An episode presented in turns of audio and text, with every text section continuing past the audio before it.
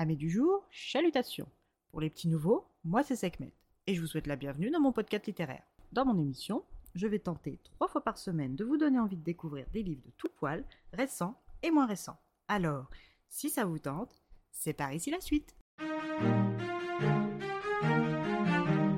Aujourd'hui, je vais vous présenter Impératrice Orchidée, la concubine de Min Anchi, publié aux éditions J'ai lu. Dans ce roman historique, nous allons à la rencontre de Orchidée Yeonala, née le 29 novembre 1835 au Anhui, une misérable province de Shi, dans laquelle elle a gardé certes d'agréables souvenirs et ce malgré les températures estivales avoisinant les 40 degrés de jour comme de nuit. Son père, Huisheng Yeonala, était un Taotais ou gouverneur de la petite ville de Wuhu dans la province de Anhui. À la suite de son incapacité à mater les rébellions Taiping, qui sont les révoltes paysannes ayant eu lieu entre les années 1851 à 1864 et prémices de la révolution populaire de Mao, son père avait souvent été rétrogradé par l'empereur jusqu'à sa mort prématurée. C'est alors qu'avec sa mère, sa sœur Rang et son frère Kuei Xian, et criblés de dettes, que la famille transporte le cercueil jusqu'à Pékin pour l'inhumer et reconstruire leur vie. Une fois arrivés en ville, nos trois survivants sont accueillis par un lointain parent du côté de leur père, qu'ils appelaient tous onzième oncle. C'était un petit homme revêche qui était tout sauf ravi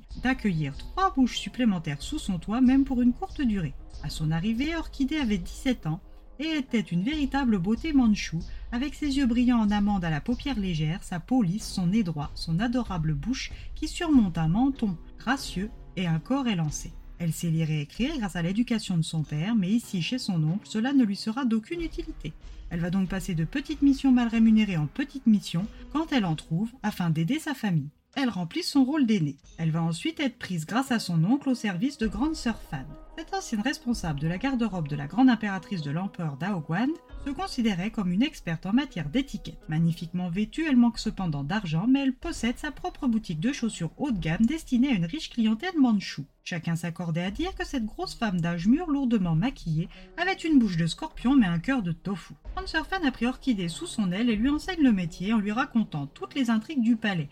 En tant que femme de nuque, elle lui décrit la hiérarchie de ces hommes émasculés, ainsi que leur manière d'agir et leur caractère vicieux et haineux. Elle lui enseigne aussi l'histoire du palais de l'Harmonie céleste. Orchidée est tiraillée entre l'ennui et la fascination pour les longs monologues de sa patronne. Mais comme le disait si justement celle-ci, une tragédie annonce toujours un bonheur et c'est exactement ce qui va se passer pour Orchidée. À l'automne 1850, l'empereur Dao Guang s'apprête à choisir son héritier entre son quatrième fils qu'il a eu avec la grande impératrice, Xiang Feng, une petite vingtaine, le teint clair, avec de grands yeux en amande, une expression douce et attentive dépeinte sur le visage, de constitution fragile compensée par son intelligence, ou son demi-frère, Kung, le fils de Tu, une des concubines impériales.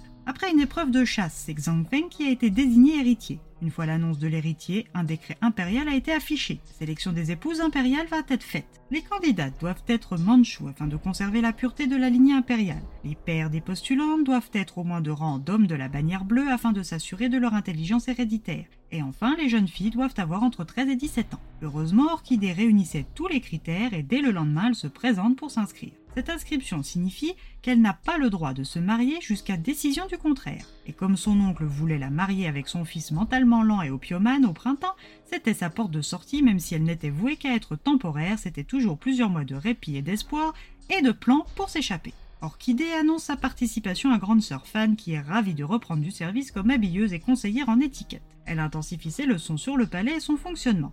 Orchidée passe avec succès toutes les étapes de sélection et est choisie parmi les sept épouses royales, celles en charge de donner un maximum d'héritiers à l'empire mandchou et à la lignée impériale. Lors de la cérémonie des Ruis, Orchidée s'est vue attribuer le titre de concubine impériale de quatrième rang.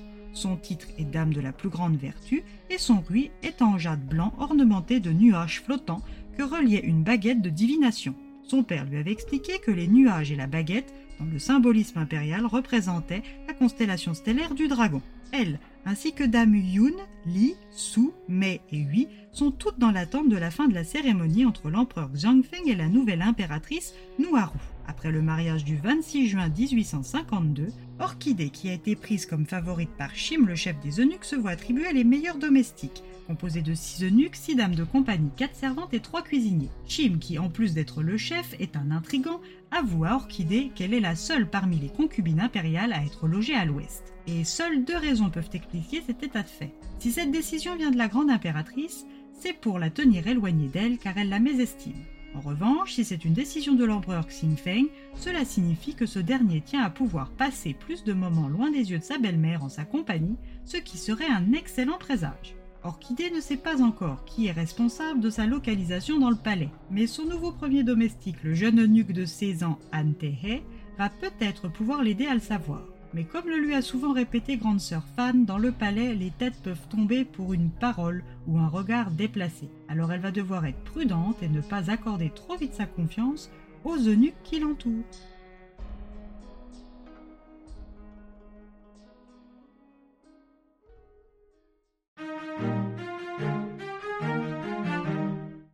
Un premier volet d'une duologie que j'ai beaucoup appréciée. Le rythme et la narration sont dynamiques et la trame historique est intéressante et enrichissante. Je vais très certainement poursuivre avec le second tome. Et vous, ce premier tome, il vous tente? Eh bien voilà, j'en ai fini pour aujourd'hui. J'espère que cet épisode vous aura plu et vous aura donné des nouvelles idées de lecture. Si vous souhaitez découvrir d'autres petits moments littéraires tout droit sortis de ma bibliothèque, je vous retrouve le samedi 18 novembre prochain pour un nouvel épisode. Et si d'ici là je vous manque de trop, n'hésitez pas à me rejoindre sur mon compte Instagram, les lectures de Sekhmet. Sur ce, chalut les amis et à la prochaine